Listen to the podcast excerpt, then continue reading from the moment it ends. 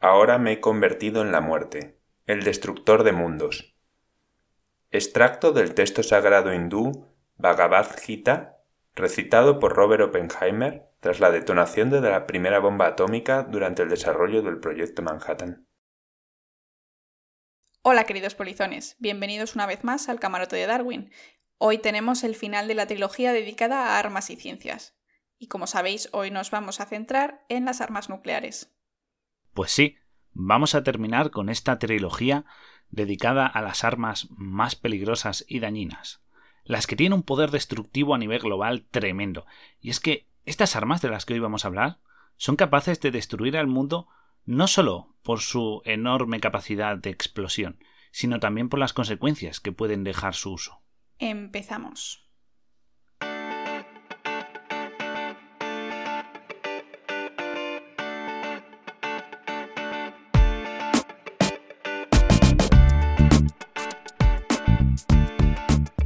Bueno, Guille, pues para empezar sería bueno explicar a nuestros queridos polizones cómo funciona una bomba atómica y cómo está fabricada, ¿no?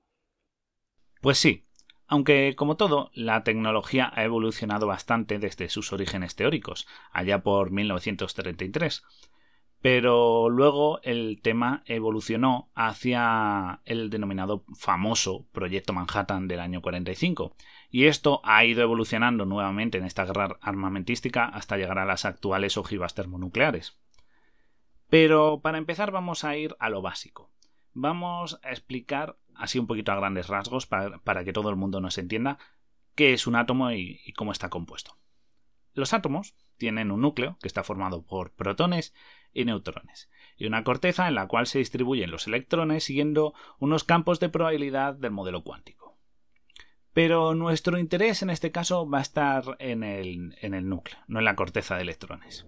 En el núcleo, como he dicho, hay protones y neutrones. Los protones con carga positiva y los neutrones sin carga. ¿De acuerdo? Este núcleo eh, está formado por esta materia, por estas partículas, que tienen una masa. Y lo más importante, tienen energía acumulada. ¿Qué ocurre con esta energía? Bueno, pues que se puede liberar al romper los núcleos y para ello es necesario unos, unos, neutrones que se pueden liberar de alguna manera externa y se lanzan contra estos núcleos rompiéndolos.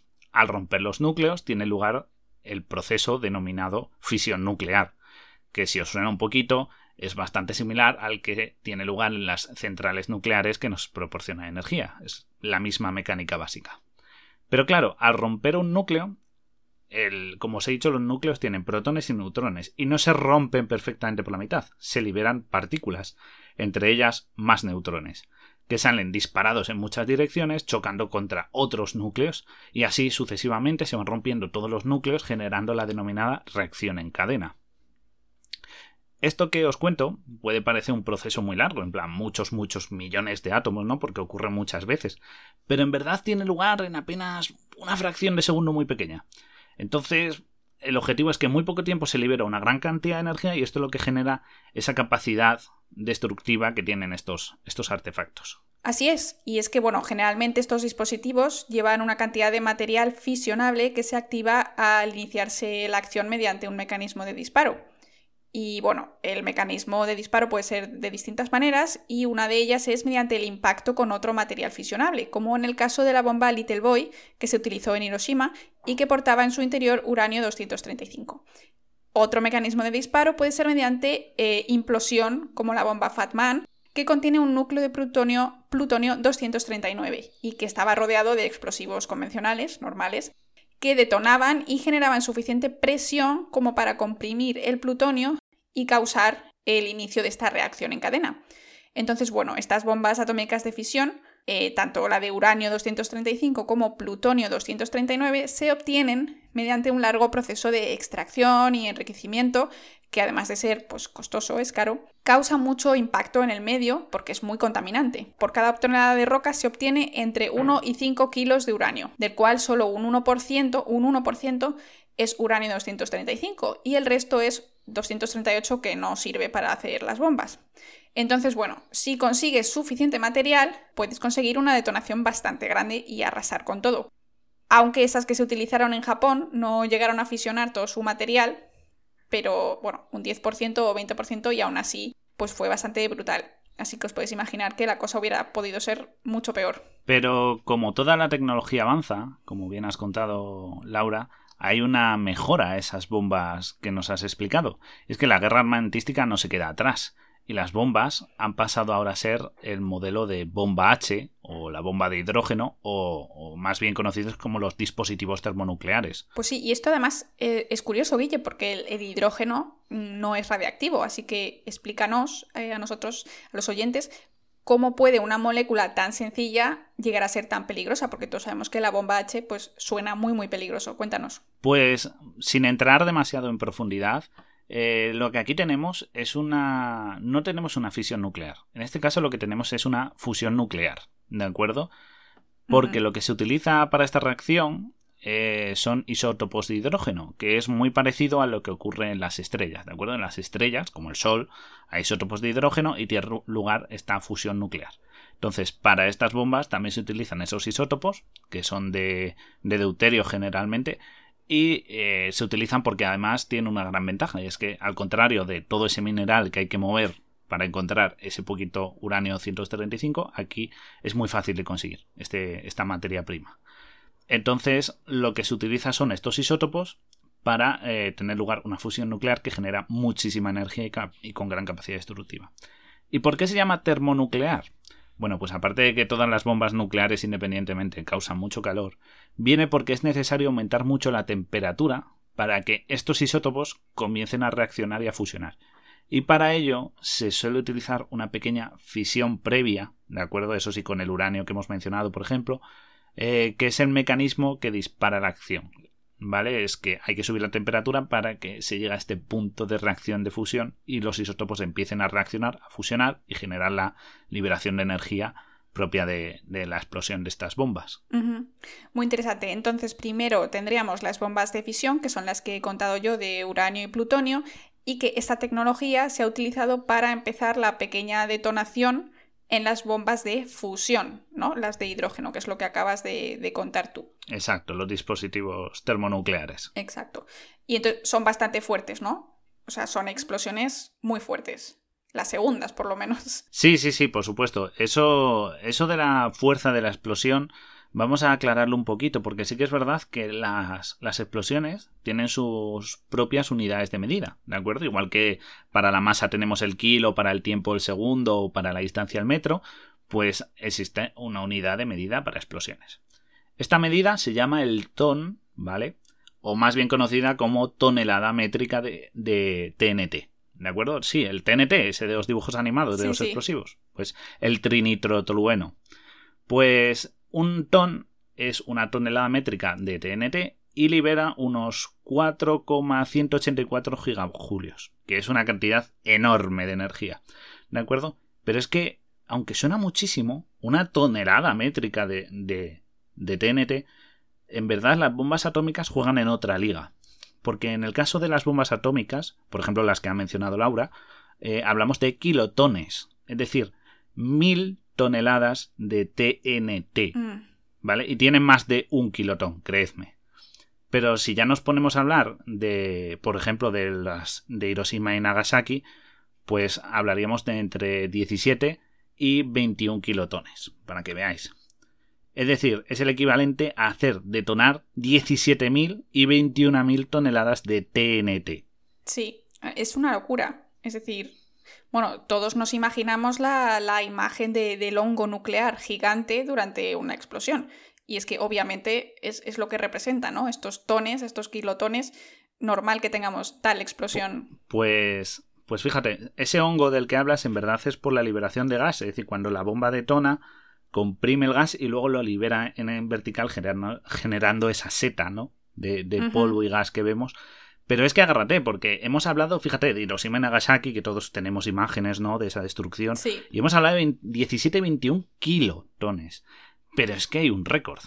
El récord es la bomba del zar, o la bomba del emperador, que fue creada en 1961 por la Unión Soviética. Y en su ensayo se calculó que tenía una capacidad de 50, ojo, megatones. Es decir. No kilo, ¿no? No, no, no, kilo, mega. Es decir, 50 millones de toneladas de TNT. Es decir, 2.000 veces más poderosa que la de Hiroshima. ¿De acuerdo? O sea que estamos hablando ya de una liga muy por encima de, lo, de la destrucción vista en Japón. ¿Vale? Y aunque, bueno, hay que decir una cosa, y eso sí que es verdad, que las actuales no tienen tanta capacidad de detonación de, de, esa capacidad de megatones, ¿de acuerdo? No se ha fabricado ninguna más poderosa que esa que he mencionado por la Unión Soviética. Pero ahora es peor, porque en lugar de crear una bomba más grande, lo que hacen es meter varias ojivas en el mismo proyectil. Es decir, en vez de tener una bomba de 50 megatones, tengo una bomba con, por ejemplo, 10 cabezas, eh, o sea, 10, 10, 10 ojivas de 20 megatones. Y así tengo un explosivo de 200 megatones, por ejemplo.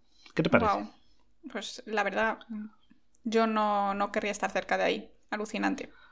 Pero es que luego, además de, de la explosión en sí, ¿no? Eh, nuestros polizones deben saber que una bomba nuclear no tiene solo esa consecuencia, la propia explosión. las bombas atómicas son una amenaza múltiple.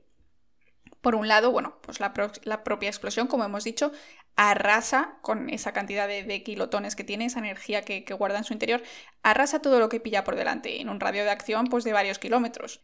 Y no solo por la zona expansiva, sino por los miles de grados de temperatura que se pueden alcanzar en esta zona próxima a la explosión.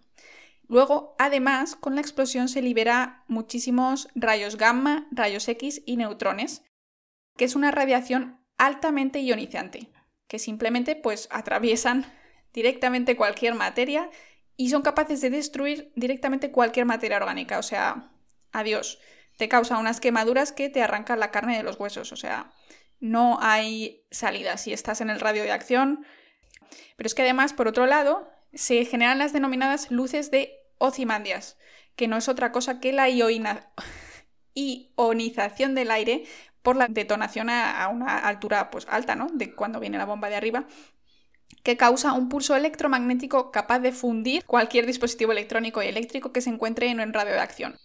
A menos que se encuentre protegido en una jaula de Faraday, pero bueno, cada uno, pues, donde guarde su móvil. como, como curiosidad, como curiosidad, por si algún oyente está preocupado si no tiene una jaula de Faraday en su casa, que sepáis que las neveras son jaulas de Faraday, por como están construidas actualmente, muchas de ellas por su revestimiento hacen de jaula de Faraday en muchos casos. Así que, hmm. bueno, pues si os pilla una bomba atómica y os pilla un pulso electromagnético, pues metéis las cosas en la nevera y ahí está protegido. Sí, el disco duro con las fotos, meterlo ahí, por lo menos el recuerdo quedará.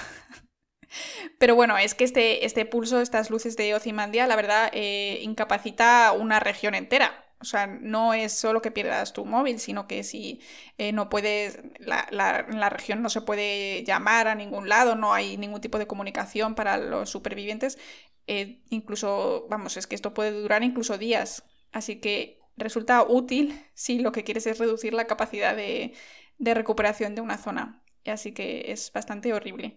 Y luego, además, lo más obvio, lo que viene mucho a la mente es eh, la, radiación residual que queda en la zona afectada, porque causa daños en el entorno, en la naturaleza y luego provoca cáncer a la población, que hay miles de afectados y que fallecen o sufren secuelas para toda su vida, incluso más adelante, ¿no? En las generaciones futuras. Así que la verdad, bastante horrible. Sí, y ahora que hablas esto de la radiación, sí que es verdad que recientemente se está hablando, bueno, recientemente, en los últimos, ya en las últimas décadas, mejor dicho, se habla de un término que son las denominadas bombas sucias, ¿de acuerdo? Que aunque su objetivo no es arrasar una zona mediante la explosión, como tú has dicho, ni generar ese pulso electromagnético que funde todos los aparatos electrónicos de la zona. El, el, objetivo de estas bombas en verdad es dispersar lo que tú has dicho, esa radiación, esas partículas que son muy radiactivas y contaminar una zona con lo cual em, da igual que la destruyas porque la has dejado prácticamente eh, eh, condenada por la radiación, por decirlo así.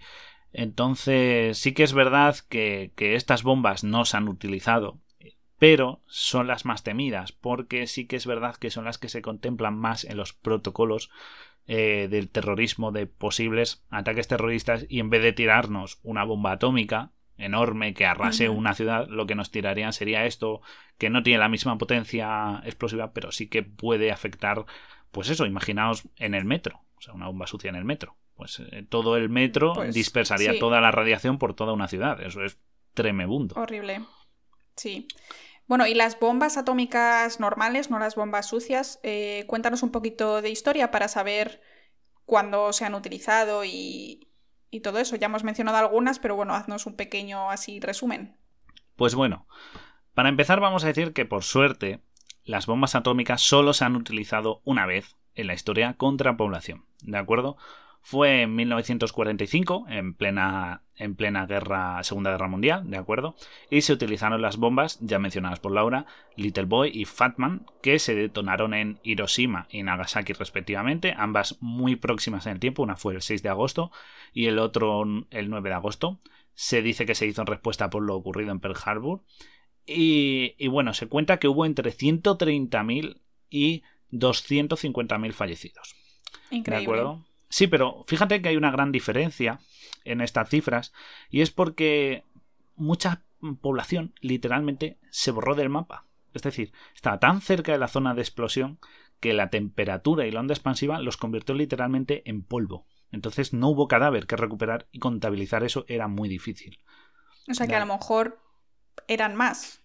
Sí, sí, pudieron ser muchos más. Y también hay que buscar las fuentes oficiales, porque sí que es verdad que mucha gente estuvo en el radio de acción, pero no lo bastante cerca, y sufrió todas esas quemaduras que has dicho, que les que si las buscáis son terribles, de gente a la que se le caía literalmente la carne en los huesos. Y, y todas esas personas afectadas por la radiación no se contabilizaron en muchos casos, con lo cual en verdad pudo ser mucho mayor el daño a la población Seguramente millones. Pues seguramente con el paso del tiempo sí que ha afectado, ha podido llegar a afectar a más de un millón de personas. Así que. Pero bueno, eh, no se han detonado más contra población, ojo. Pero sí se han detonado muchas más. Si alguien ha querido apostar y ha dicho 10, o el más aventurado 50, o quizás el, el que se ha animado mucho ha dicho más de 200, os voy a decir a todos que, que estáis bastante alejados de la cifra real. Vamos a poner un ejemplo. Por ejemplo, la Unión Soviética, ¿de acuerdo? Ha detonado entre 700 y 1000 bombas en la estepa rusa. ¿De acuerdo? Ellos tienen una gran superficie ahí y se han dedicado a tirar bastantes bombas. ¿De acuerdo? Todo eso entre los años 1949 y 1990. Seguramente esta cifra ha aumentado en los últimos 30 años, pero bueno. Y, por poner un ejemplo de una de las más llamativas, aparte de la bomba del zar que hemos mencionado antes, tenemos, por ejemplo, un lago artificial que se creó en el año 65 porque los, los soviéticos decidieron tirar una bomba atómica en el lecho seco del río Chagan, ¿de acuerdo? Y crearon un cráter, fíjate, de 400 metros de diámetro y 100 metros de profundidad. Es decir, Perfecto Crearon- para nadar en verano. sí, nadar en radiación, por supuesto, pero, pero a día de hoy se está lleno de agua y es un, y es un lago real, creado artificialmente de un, literalmente de un bombazo. ya. Luego tenemos, por supuesto, como no, a nuestros queridos Estados Unidos, que han llegado a detonar más de mil bombas entre los años 45 y 92. Y su zona favorita para tirar bomba ha sido... Bueno, han tenido un par de zonas favoritas. Una ha sido el Océano Pacífico, de acuerdo, y otro es el desierto de Utah y el de Nuevo México e incluso quizá el más conocido, el de Nevada. Digo el más conocido porque esa zona se llama la famosa Jackass Flats, y que está situada a unos kilómetros, ¿de acuerdo? Esa famosa área misteriosa llamada Área 51, ¿de acuerdo? Está relativamente cerca en e- en el, espacio. Y podéis buscar imágenes, o sea, de estas zonas de ensayo, eh, podéis buscarlas en Google, incluso en Google Maps, y vais a encontrar, pues, unas grandes extensiones de desierto llena de cráteres gigantescos y monstruosos. Mm. O sea que... Sí, os recomendamos buscarlo, es bastante interesante. Luego, además, Guille, eh, yo he encontrado que en el atolón de Bikini eh, de la operación Castel Bravo fue súper destructiva. Utilizaron una bomba de 15 megatones y elevó una columna de agua de varios cientos de metros, la verdad, y, y muchos de diámetro también. Y luego he encontrado también que China, Reino Unido, Francia, Pakistán, India y, y Corea del Norte también han detonado, pues eh, China, Reino Unido unos 45 así, Francia 200, eh, Pakistán, India no muchos, 4, 5, 6, Corea del Norte 4. Pero bueno, estos son datos oficiales, como te puedes imaginar, puede ser que en realidad estos señores estén tirando bombas en el mar, pues según que, que domingo, ¿no? Hoy me apetece y tiro un par, ¿no? Así que bueno, si contamos, las que has dicho tú, que son muchísimas, y luego yo he añadido unas poquitas extra, pues pueden sumar unas 2.300 bombas que se han detonado. Que sepamos, oficiales. Sí, claro, porque luego puede haber habido eh, misiones encubiertas y de los servicios secretos que hayan detonado y pues no se haya enterado nadie, incluso que no se hayan atribuido y haya sido en zonas alejadas de cualquier tipo de, de sensor que las detecte, porque hay muchas zonas de la Tierra que no están muy vigiladas, por decirlo así, por satélites o por radares. Así que, pues sí, Laura, la verdad es que, que todas estas pruebas han sido bastante llamativas. Y lo curioso es cómo se realizan, porque claro, tú, todos pensamos en, en el avión soltando la bomba, ¿de acuerdo? Como ocurrió en Hiroshima y Nagasaki, ¿no? Que fueron con bombarderos, las dejaron caer. Pero hay otras maneras de hacerlas detonar. Por ejemplo, con detonadores a distancia, ¿de acuerdo? Se pone una bomba, se pone la bomba en unos raíles, en una, digamos, en un andamio vertical, y desde una distancia se deja caer para ver cómo cae contra el suelo e impacta, ¿vale? También se, por ejemplo, hay imágenes, todo esto lo podéis buscar en, simplemente algo tan sencillo como YouTube, vais a encontrar muchos de estos vídeos de cómo se han utilizado e incluso se han metido, por ejemplo, en un, en un tipo de mortero y se ha disparado a larga distancia para ver cómo, cómo detonaba o como bien ha dicho Laura, pues se ha metido bajo el agua y podéis ver los barcos, grandes barcos, grandes destructores pegados a la zona de explosión y cómo parecen barquitos de juguete, porque lo que hacían era meter la bomba a gran profundidad y detonarla. Entonces, es, increíble. Salen volando. Sí, sí, sí, sale un, lo que tú has dicho, esa columna de agua monstruosa. Y una curiosidad, de acuerdo, sobre todo, por ejemplo, en el caso de, los americanos, ¿no? Utilizaban, construían unas casas, ¿vale? Unas construcciones civiles a cierta distancia en la zona de explosión. ¿De acuerdo? En, las, obviamente, las que se hacían en, en los desiertos. Estas, estas, pequeñas ciudades o pueblecitos que construían, eh, pues el objetivo era documentar los efectos de una explosión. ¿De acuerdo? Estas, estas Nuketown pues se ponían a una distancia y se veía, pues, si se veían dañados los vehículos, las infraestructuras, temperatura alcanzada. Para ver qué pasaría. Claro. Como un, como un test. Y, ponían también muñecos de. ¿no? Sí, maniquíes. que se usan para los coches y maniquíes. Exacto, se ponían a varias distancias para ir viendo cuál era el daño que iba causándose o, por ejemplo, cuánta radiación llegaba a cada zona. ¿De acuerdo? Para ver cómo el letal era y cómo podría causar más daño a las poblaciones. ¿De acuerdo? Y, por cierto, si lo estáis pensando, sí, muchos de los soldados y personal que estaba presente en los ensayos, eh, aun estando a cierta distancia, fallecieron muchos por la radiación de las explosiones de las pruebas y seguramente muchos padecieron cáncer a causa de esta radiación. Mm, horrible. Y ya que hemos mencionado Nuketown, una pequeña, una pequeña referencia jugona es para aquellos que han jugado a la saga Call of Duty, recordarán que cierto mapa, que también se llamaba Nuketown, era muy famoso, se hizo muy popular en las últimas versiones y finalizaba curiosamente con la detonación de la bomba al finalizar la partida multijugador, con lo cual ha tenido bastante alcance en la cultura, en la cultura pop. Este, estas pequeñas ciudades. Bueno, después de este spoiler de la saga nos ha hecho Guille a los que no hemos jugado.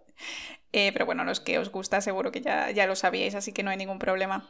Eh, bueno, como ha dicho Guille, se, tiraban a una distancia segura y no se han utilizado, excepto en esas dos ocasiones, contra poblaciones. Pero tenéis que saber que no por ellos esto es menos dañinas para la humanidad y para la Tierra en general, porque bueno, la detonación de estas bombas nucleares, aunque sea de prueba, eh, levanta una gran cantidad de partículas en suspensión que limitan la luz que llega a la superficie, sobre todo si se explosionan muchas.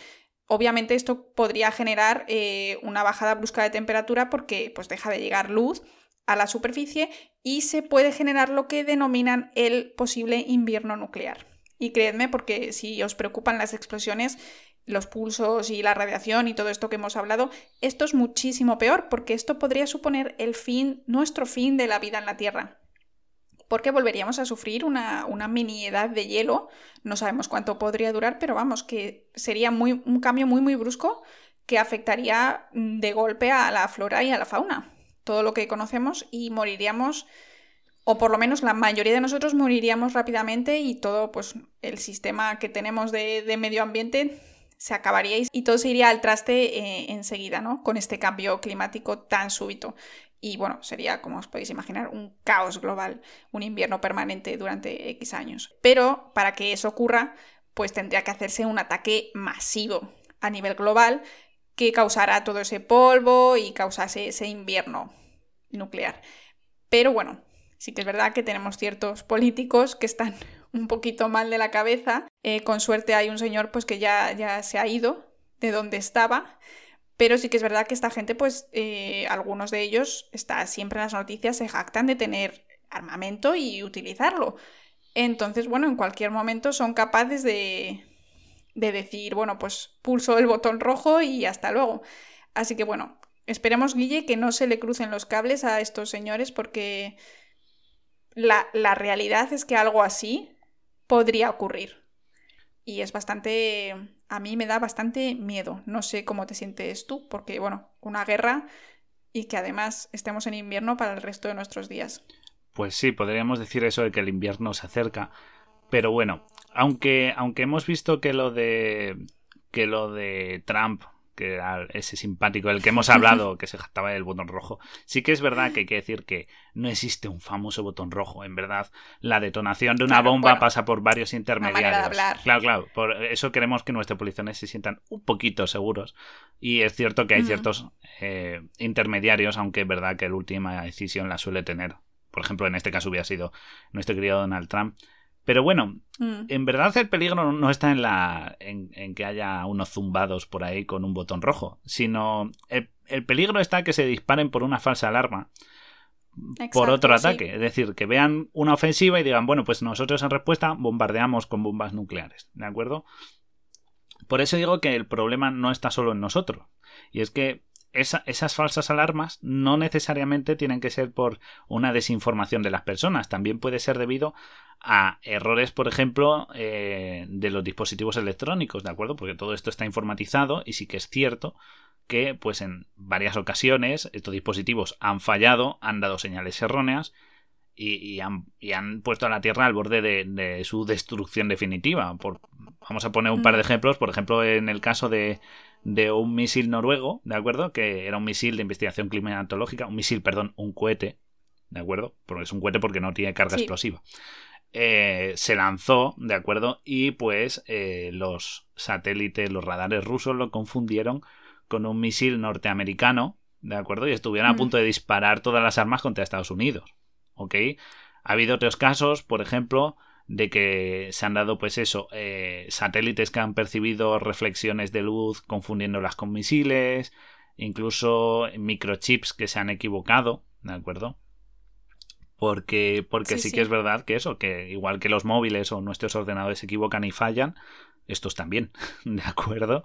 Por cierto, una mención así, si os gusta este tema del, del error humano, del error informático y devolver armas nucleares, os recomendamos muchísimo la película imprescindible Teléfono Rojo, Volamos hacia Moscú, en donde el prota, que es el gran humorista Peter Sellers, pues hace, hace un, una parodia ¿no? de una sala de guerra, donde están reunidos las grandes mentes que dirigen un país en plena Guerra Fría y están diciendo sobre eh, cómo responder a un ataque y bueno, nos muestra un poco cómo lo peligroso somos los humanos y en verdad no tanto las bombas.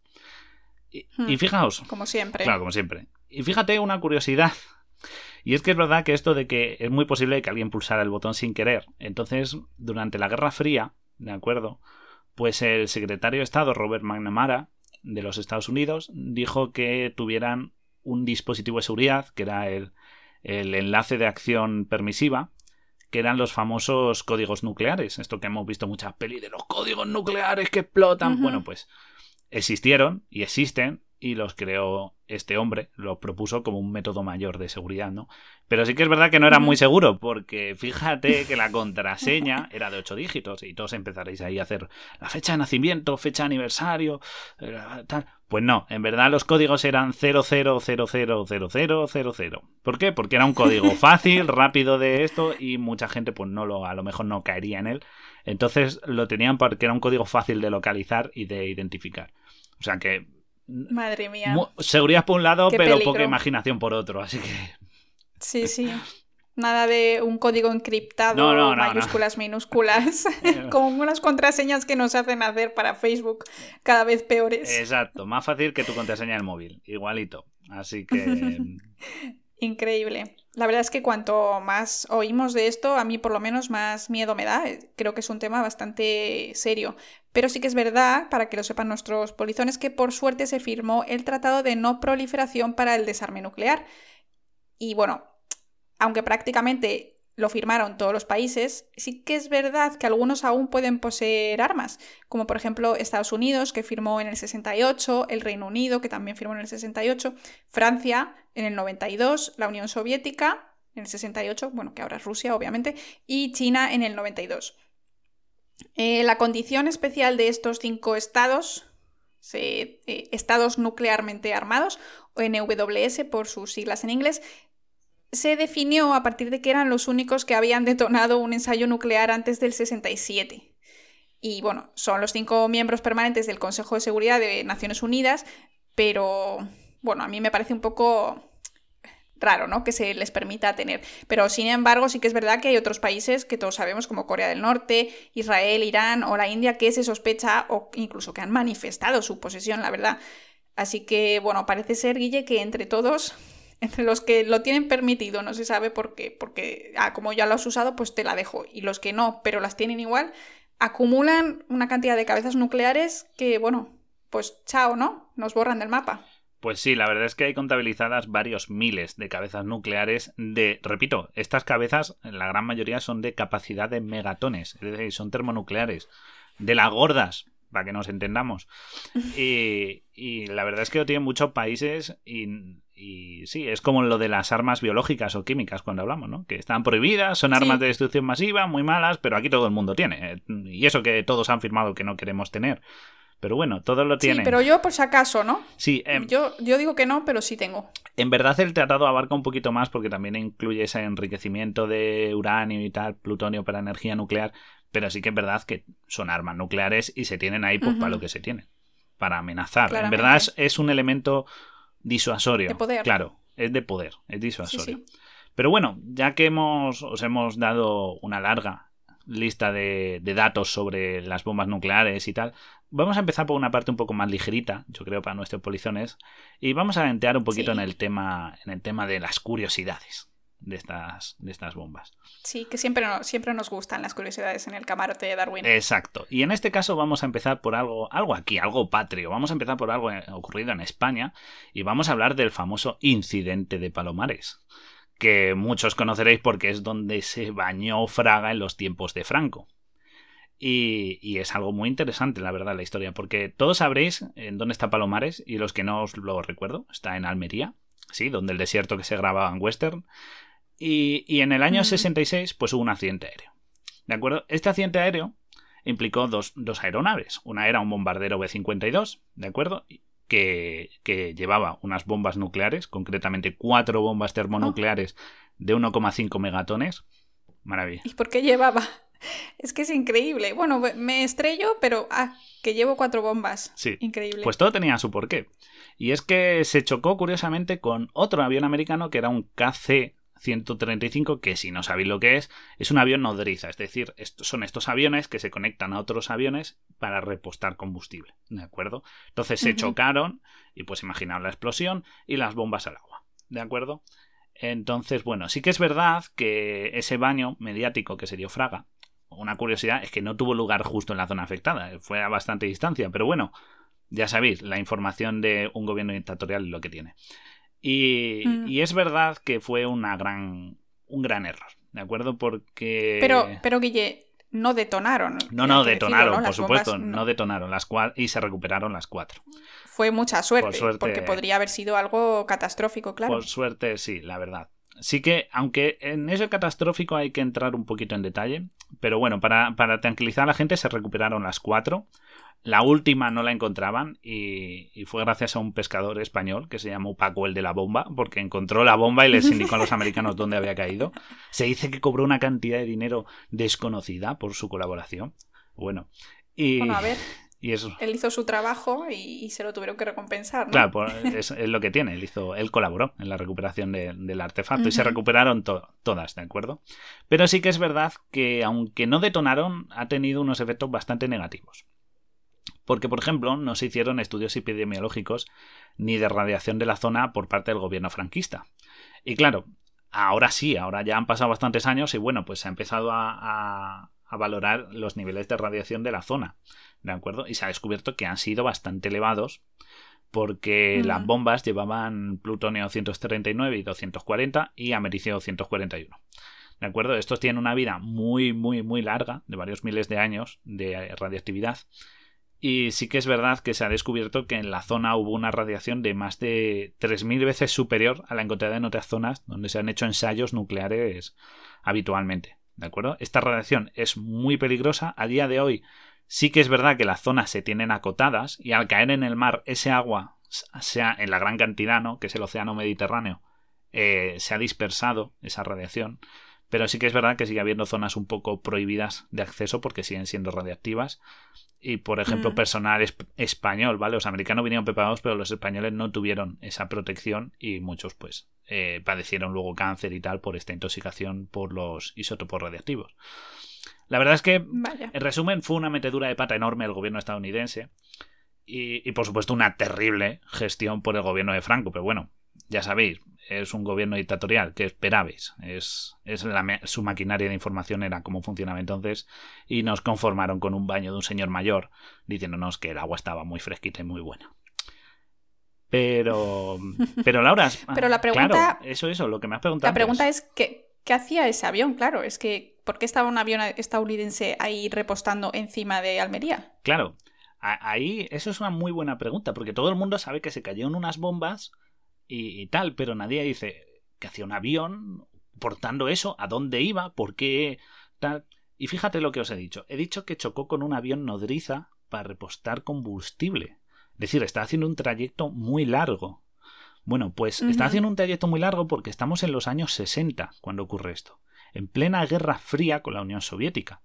Y es que, como no había misiles balísticos, que para el que no sepa son los misiles de largo alcance, era imposible que Estados Unidos o Rusia pudieran dispararse con un misil. Entonces lo que Estados Unidos hacía era mandar todos los días bombarderos a volar por encima de lo que es España, el Mediterráneo, Turquía y llegar hasta la frontera soviética y volver todos los días cargados con bombas nucleares por si los rusos hacían, o sea, los rusos, los soviéticos, entonces, hacían algo que no debían, pues devolverles el golpe lo antes posible. Y claro, como despegar un avión se tarda mucho, pues ellos ya lo tenían volando encima de la Unión Soviética eh, con antelación. Y claro, pues de estos, pues de estos vuelos, pues ocurrieron accidentes. Y el de Palomares es uno, hubo otro en la base aérea de Toul, y otro que, ha sido más grave, que ocurrió en Groenlandia, donde se perdieron otro par de bombas y una de ellas todavía no se ha recuperado. Es decir, que en Groenlandia, en las costas, hay una bomba atómica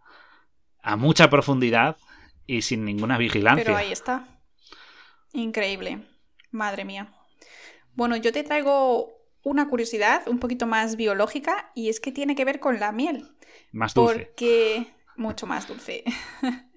pero también un poquito amarga, como veremos. En 2017 se hizo un análisis de, varios tipos de alimentos en distintas partes de Estados Unidos buscando el cesio 137, con todas las pruebas que habían hecho, como has contado tú, de tirar todas las bombas para probar qué pasaba. Y bueno, es que el cesio es un isótopo derivado de estas reacciones de, fisión. Y sí, y sí que es verdad que sorprendentemente encontraron que la miel, específicamente la de Carolina del Norte, tenía unos niveles mil veces más altos de lo normal. Sí que es verdad que estos niveles no eran peligrosos para el ser humano en 2017, pero es curioso, ¿no? Que las plantas lo habían absorbido de la tierra durante sus procesos metabólicos, porque resulta que el cesio y el cesio, y el cesio 137 también, por lo tanto, es soluble en agua y las plantas lo confunden con potasio, porque todos sabemos que está muy cerca en la tabla periódica, y por lo tanto lo incorporan a su materia y obviamente pues esto ha pasado, pasó a la miel del polen recolectado por las abejas del néctar y todo eso. Entonces, esto es, muy curioso porque, bueno, un nuevo estudio que han, analizado ya no solo la miel del 2017 como el anterior, sino han analizado plantas de los 60, 70, 80, buscando qué niveles de radiación había, tanto en la miel como en las plantas en general. Y sí que es verdad que piensan que los niveles de radiación que había en la miel en esos años podrían haber sido bastante altos. Así que esto es curioso. Y luego, aparte de los daños que podrían haber ocasionado a los humanos, ¿no? consumiendo tanto la miel como las plantas en general, dependiendo de, qué cultivos o lo que sea, nos hace pensar, a mí por lo menos, en el impacto que esto ha podido tener en las abejas, y ya no son las abejas, en el medio de la zona en general, porque bueno, las abejas, pues es su principal alimento, este néctar de, las flores que han incorporado este cesio. Así que la verdad, mm, no solo tiene consecuencias para nosotros, esto, como hemos explicado, tiene consecuencias de largo alcance para todos y para muchas especies que, conviven con nosotros. Así que no se sabe qué, les pudo pasar a estas pobres abejas, pero seguramente no haya sido muy agradable para ellas. Así que bueno, esto refuerza a Guille lo que decíamos antes. Aunque no impacten sobre la población, son indirectamente muy, muy perjudiciales. Sí, son muy perjudiciales, como tú has dicho, en el medio, porque es que sí que es verdad que se han ensayado, por ejemplo, en desiertos, pero por ejemplo los que se han tirado en el atolón del Pacífico, eso ha dejado contaminado una enorme cantidad de agua. y, en este caso sí, toda flora y fauna local, pues seguro que se ha visto afectada. Exacto. Sí. Pero es que estas armas, es que es verdad, es que son peligrosísimas. Fíjate si son peligrosas que han llegado a matar a John Wayne, que John Wayne lo mató una bomba atómica. a ver, cuéntame. Bueno, a ver, vamos a ver. Eh, antes de que empecéis a asustaros, a John Wayne no le cayó una bomba atómica, ¿de acuerdo? Ni, ni pasaba por Hiroshima en esa época, ¿de acuerdo? Todos sabéis quién es John Wayne, ¿de acuerdo? Ese eterno cowboy, era, ¿vale? Favorito en las pelis de John Ford, que, pues que, le, que hizo muchísimo cine, todo relacionado sobre todo con los westerns. Entonces, este actor, curiosamente, murió de cáncer de estómago y pulmón. Y, y sí que es verdad que era un tío que no se cuidaba mucho que fumaba como un carretero y, bebía como un cosaco, ¿de acuerdo? Es decir, que es posible que muriera de eso seguramente. Pero es que le persigue una leyenda maldita. Aquí me voy a poner un poco cuarto milenio. Es que hay una leyenda detrás de, de esta película que le condenó. Porque rodó una película que se llamaba El Conquistador de Mongolia. Y que es una película, la verdad, bastante mala. Y, y esta peli se rodó en Snow Canyon. ¿De acuerdo? Que si no lo localizáis mucho, está en el estado de Utah, en una zona cercana a Nevada, ¿de acuerdo? Al desierto de, Nevada. Y pues cogieron esta zona, pues porque como es así llano y tal, pues los recordaba, les recordaba un poco las estepas de Mongolia. ¿Qué pasó? Que allí, a 180 kilómetros, en, el, en Yucca Flat, ¿de acuerdo? En Nevada, pues se, hizo, se hicieron pruebas nucleares, ¿de acuerdo? Y sí que es verdad que por los vientos es posible que hubieran llegado partículas radiactivas hacia la zona del set de rodaje. Y la verdad no solo es porque John Wayne muriera de cáncer, es que de los 220 miembros del equipo de rodaje, ¿de acuerdo? Sin contar con los extras indios de una reserva cercana, de estos 220, 91 personas fallecieron o, o tuvieron cáncer ¿vale? De, muy diverso tipo. Tuvieron de estómago, de pulmón, de mama, de cerebro, eh, cáncer de útero, cáncer renal, ¿de acuerdo? Y, afectaron a tanto a actores protagonistas como a personal, como incluso el propio director que murió de cáncer también. Bueno, Guille, pero nosotros como buenos científicos sabemos que correlación no siempre implica causalidad, ¿no? Exacto. Sí que es verdad que, que claro, tú piensas y dices, zona de ensayos con armas nucleares, radiactividad, total, ya cáncer. Está, claramente, sí. Conectada en las ideas y, tira. Pero hay que, hay que empezar a usar un poquito más nuestros conocimientos, como tú bien has dicho, y vamos a hablar un poco de la distancia, ¿de acuerdo? Se hicieron a 180 kilómetros, y sí que es verdad que aunque los vientos pueden mover polvo, deberían mover una cantidad enorme, ¿de acuerdo? Entonces la cantidad que les llegaría sería muy, muy poca de, ese, de esa tierra o esa arena que se moviera. ¿De acuerdo? Por otra parte, en estos ensayos se, se utilizó yodo 131.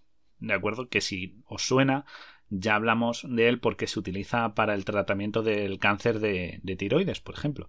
Y, y, sus altas dosis lo que causan es precisamente eso, cáncer de tiroides y leucemia. Y curiosamente, entre todos los enfermos no hubo ninguno con este tipo de cáncer. Aparte, el yodo tiene una vida útil de acuerdo muy corta, apenas dura 8 o 9 días. Y las detonaciones se hicieron 3 años antes del rodaje. Así que es muy poco, muy poco probable que, el personal tuviera cáncer por, por este tipo de. por este hecho, por las explosiones. Seguramente tendrían cáncer pues por antecedentes familiares, genéticos, mala dieta, fumar, beber. Exacto. Sobre todo, pues el estilo de vida. Fumar como un carretero y beber como un cosaco, al final, pues trae consecuencias. Aunque tú digas que tu abuelo de 91 años lleva toda la vida fumando y bebiendo. La verdad es que la estadística, sí. Pero bueno, con el tema de John Wayne, Guille, parece que hemos cazado el mito, ¿no? Pues sí, nuestro primer mito cazado. Me gusta. Bueno, entonces vamos a por el segundo mito, porque antes de acabar me gustaría a mí hablar de una peli muy conocida y todos conocemos a nuestro querido Indiana Jones. Y vamos a hablar de Indiana Jones y el reino de la calavera de cristal. En esta peli Indiana, nuestro querido guapísimo superhéroe, sobrevive a, bueno, superhéroe, este señor que va eh, rescatando reliquias, sobrevive a una explosión nuclear metiéndose en una nevera, ¿no? Como hemos comentado antes para salvar es, cierto, es cierto. Yo no, yo no creo. Yo apuesto a por qué no, pero, pero tú explícanoslo y justifícanoslo científicamente. Bueno, lo que pasa es que sí y no, ¿vale? Como has dicho tú antes, las neveras pueden ser cajas de Faraday, ¿no? Y bueno, primero, para los que no vieron las películas, al principio de esta, el protagonista acaba en una de estas Nuketown, unos de estos pueblos falsos, eh, que son estos pequeños escenarios que emulan un barrio residencial para ver los daños del arma nuclear.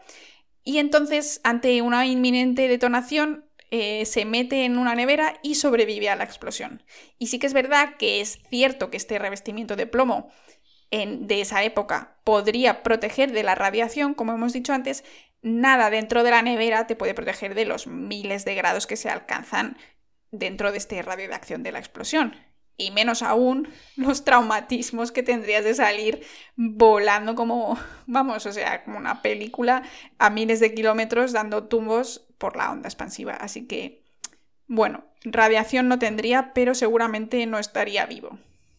Exacto. O sea que sí que es verdad que el plomo protege, pero salir volando 400 metros dentro de una nevera como que, te deja mal cuerpo, ¿no? Te deja un poquito ahí, un poquito Así que bueno, segundo mito cazado. Bueno, no es un mito, pero es eh, una, una eh. curiosidad. Dos leyendas urbanas, dos mitos en un, en un programa. Eh, para que digan los polizones que no les damos contenido interesante. Exactamente.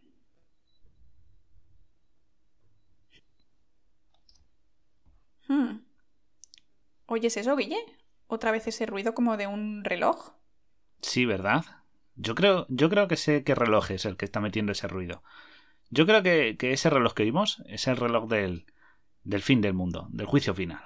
El reloj del apocalipsis es lo que estamos oyendo. ¿No lo hmm. conoces? No, no. Eh, pues es que lo han debido poner en hora y por eso, por eso suena. Para el que no lo conozca, vamos a hablar de, este reloj que existe, ese reloj del juicio final, y eh, se estableció, es un reloj en cuenta regresiva, ¿de acuerdo? Y se estableció en 1947. Y el objetivo de este reloj es medir el riesgo de una guerra nuclear total con motivo de, la famosa Guerra Fría, ¿no? En la que estuvimos. ¿De acuerdo? Este reloj no es un cronómetro, no marca la hora, no nos dice qué día es. Este, este reloj lo que nos, nos marca son los minutos que quedan para la medianoche. ¿De acuerdo? Porque la medianoche es el fin total. Es, todo se acabó, la oscuridad. ¿De acuerdo? Y este, minuto, este, este reloj lo que nos marca es cuántos minutos quedan para eso. ¿De acuerdo? Y sí que es verdad que se creó en la Guerra Fría por aquello del riesgo nuclear, de que alguien lanzara todos los misiles y acabara con todo. Pero claro, hubo que modernizarlo y ahora pues mide otro tipo de amenazas. Ahora mide, por ejemplo, eh, epidemias, puede medir efectos como el hambre en el mundo, otros conflictos armados, eh, crisis económicas, crisis medioambientales, ¿de acuerdo? Y, para que os hagáis una idea, ¿de acuerdo? Este reloj siempre ha estado jugando como a 5 minutos de la medianoche. Era el margen que se cogió. Pero es que en 2021 hemos batido un récord. En 2021, la hora del reloj del juicio final marca las 23 horas, 58 minutos y 20 segundos. Es decir, que a la humanidad le quedan 100 segundos para la catástrofe final. ¿De acuerdo? Es la peor cifra de toda su historia. Y en parte sí que es verdad que es por culpa de la COVID-19 que nos ha puesto a prueba.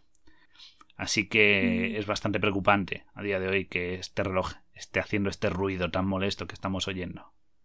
Pues sí, la verdad es que ha sido muy duro y creo que, que, queda claro la preocupación que tenemos aquí en el camarote de Darwin por todo este tema de, armas y ciencia con esta trilogía que, hemos creado para nuestros oyentes. Pues sí, la verdad es que este tema, esta trilogía ha estado muy interesante, yo creo, y, hemos visto la peor cara de la ciencia, la más mortal y devastadora. Y yo creo que todos tenemos que trabajar y usar estos conocimientos para, para solventar esta situación, ¿no crees?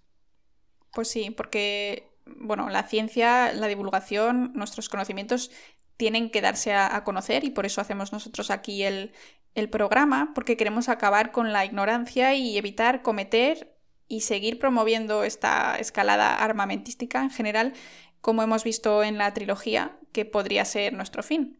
Así que bueno, ya sabéis, si queréis seguir aprendiendo, conociendo curiosidades científicas, recordar, somos vuestra emisora clandestina a bordo del Beagle. Seguidnos en redes sociales, Instagram, TikTok, compartir con vuestros amigos y dadnos a like. Esto ha sido el final de la trilogía de Armas y Ciencia.